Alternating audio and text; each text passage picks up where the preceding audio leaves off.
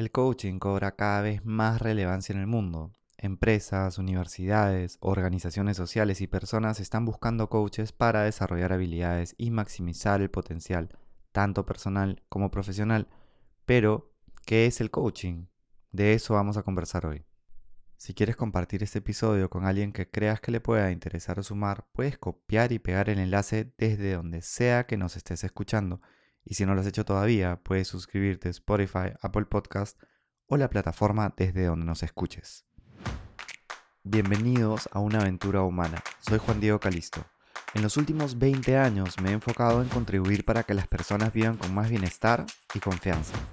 Una aventura es algo que está por suceder y que no sabemos cómo saldrá.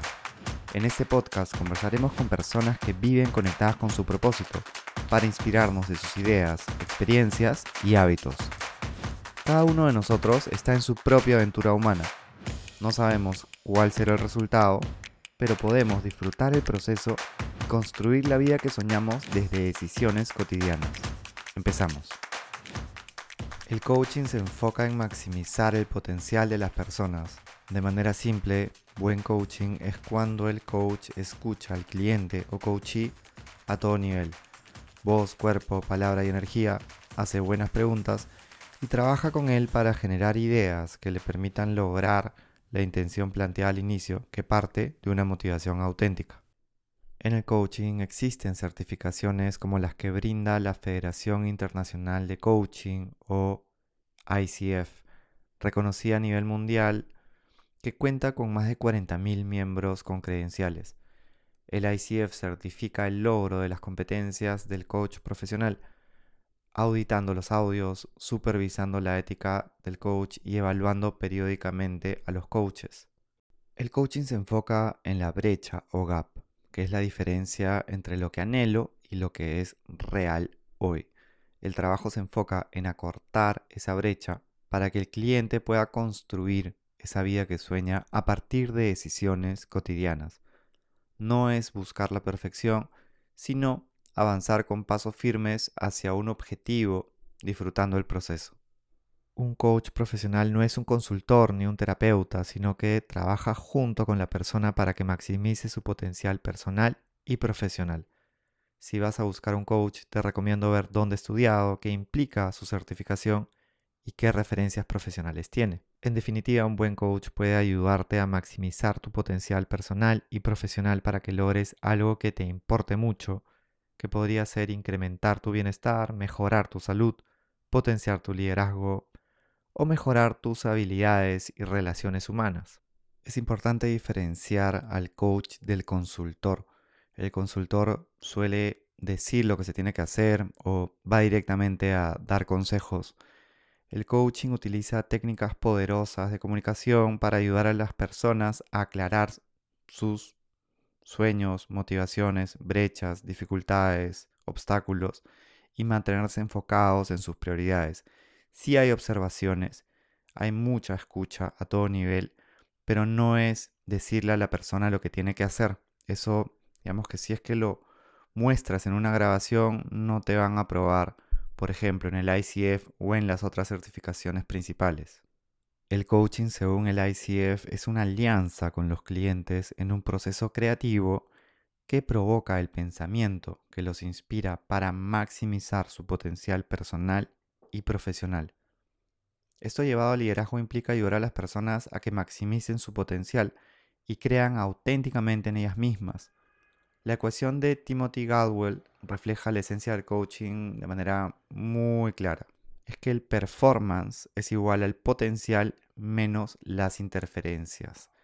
Queremos mejorar el desempeño o el performance incrementando el potencial de la persona, que implica también construir sobre las fortalezas y reducir las interferencias que suelen incluir nuestras creencias limitantes, que son las que nos impiden crecer.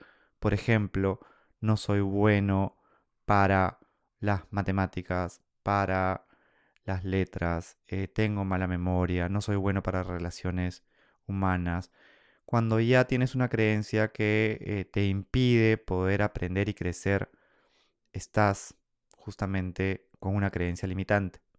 Y esto no es algo que se me haya ocurrido. Existe la mentalidad del crecimiento que se investiga también bastante y que te muestra cómo la idea que tienen las personas respecto a qué tanto pueden trabajar sus habilidades humanas y su actitud hacia la vida determina no solamente el potencial que tienen para poder desarrollar sus habilidades humanas, sino también su salud.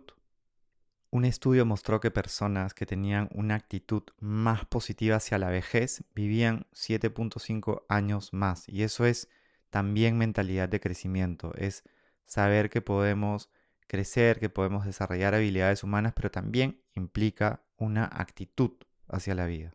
El coaching, según John Whitmore, es destrabar el potencial de las personas para maximizar su desempeño o performance. Es un método que consiste en ayudar a alguien a pensar por sí mismo, a encontrar sus propias respuestas y a descubrir dentro de sí su potencial, su camino al éxito. Según Coachville, es una relación personal profunda donde el coach guía al jugador para que juegue mejor por sus sueños a través de observaciones perceptivas y conversaciones co-creadas. Este componente del juego me parece bien interesante e importante porque de alguna manera siempre estamos jugando por nuestros sueños. Nos preparamos, practicamos, entrenamos, probamos, aprendemos y volvemos a intentarlo. Para que puedas, mientras vas escuchando este episodio, pensar en cómo están tus competencias de coaching, te voy a contar las del ICF o la Federación Internacional de Coaching, que ya la había referenciado. Las competencias más actuales son ocho, que se agrupan en cuatro grandes componentes. Estos son, el primero es la fundación o los cimientos, el segundo es co-crear la relación, el tercero es comunicar con efectividad y el cuarto es cultivar aprendizaje y crecimiento. Ahora te voy a compartir las ocho competencias que se agrupan en estos cuatro grandes componentes. El primer componente, que son los cimientos o la fundación, tiene a la competencia número uno, que es demuestra práctica ética, que está regulada por el ICF y tiene principios muy claros, como por ejemplo la confidencialidad o evitar conflictos de intereses. La competencia número dos es tener una mentalidad de coaching, que implica curiosidad, no asumir que sabes todo, sino explorar y justamente entender qué es la verdad para la persona que tienes al frente y también diferenciar la historia de la realidad y ayudarlo a tener más claridad sobre sus obstáculos y sus sueños. El segundo gran componente es co-crear la relación, que tiene tres competencias. La número tres, que es establecer y mantener acuerdos.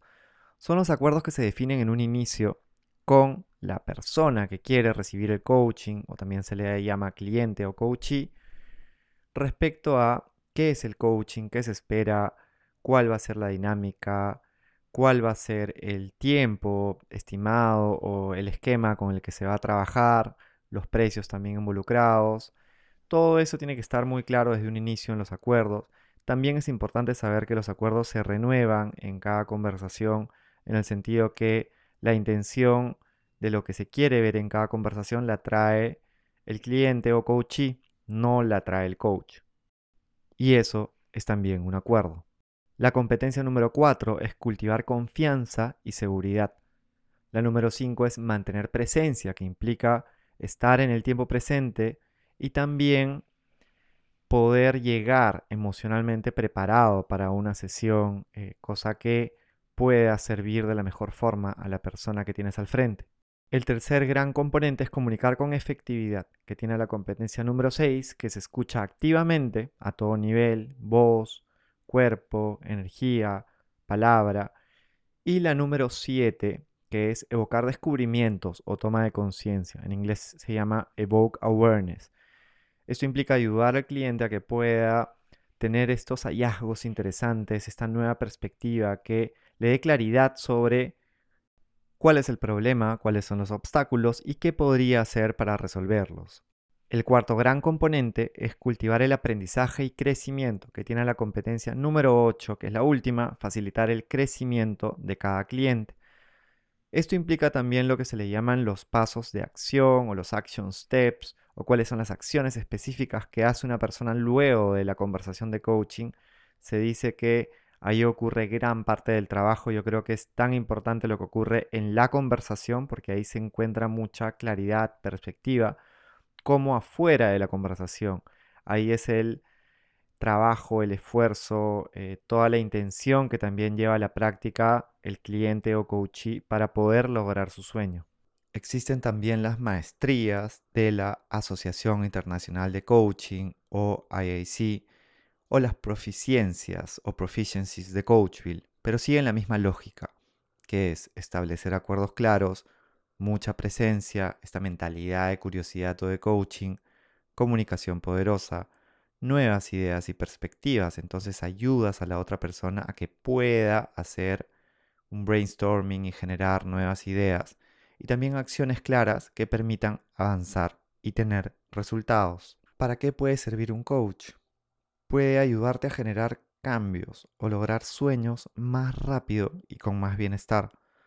Los testimonios de las personas con las que he trabajado muestran que profundizan su autoconocimiento, desarrollan sus habilidades humanas y cultivan su bienestar de manera más consciente.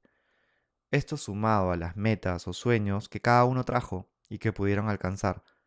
A través del coaching, un cliente puede lograr su sueño o lo que quiere en la vida, dividiéndolo en pasos más pequeños y manejables. Cada conversación lo acerca a lo que realmente quiere. Por ejemplo, ahora podrías pensar qué es eso que yo quiero lograr en mi vida en el plano personal, en mis relaciones, vinculado al trabajo, vinculado a mi bienestar, que es algo que auténticamente me motiva y es algo que quiero lograr. Para eso sería bueno un coach. Más allá de que hay distintas especializaciones como life coaches o coaches de liderazgo o de bienestar o ejecutivos, es importante tener en cuenta que los coaches profesionales cumplen estas competencias que te he mencionado que como puedes ver implican ética, comunicación efectiva, co-creación con el cliente, no es terapia ni consultoría y facilitan el aprendizaje y crecimiento del cliente o coachee. Parte de la ética del coach que te lo mencionan explícitamente en el ICF es recomendar a profesionales cuando sea requerido. Por ejemplo, si tú ves un cliente que necesita por las urgencias o problemáticas que tiene, acudir a un psicólogo es importante recomendarlo. El coach no reemplaza a un psicólogo. Tienen fines distintos y yo me he concentrado en este episodio en contarte lo que hace un coach y las competencias básicas que cumple. El coaching seguirá cobrando más relevancia, creo, a nivel empresarial, educativo, individual y desde mi punto de vista, a todos nos puede servir un coach porque nos puede ayudar a lograr eso que tanto queremos, esos anhelos, sueños, metas, a desarrollar nuestras habilidades, vivir con más bienestar o conseguir cambios en general que realmente nos motiven. Espero que este episodio te haya sumado de alguna manera, quizá con información, ideas, perspectivas, herramientas valiosas.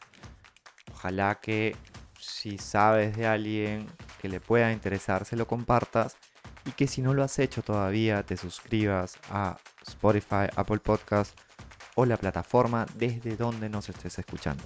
Gracias por escucharme y hasta pronto.